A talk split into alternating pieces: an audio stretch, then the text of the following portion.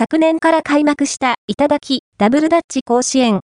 高校生をメインとしたダブルダッチシーン史上初の大会は大盛況のうちに幕を閉じた。そして今年開催を夏季に改め2022シーズンが始動する。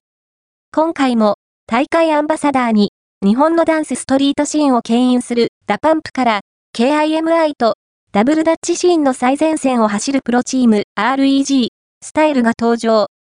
高校生ダブルダッチャーの祭典を盛り上げる6名にの対談が実現した。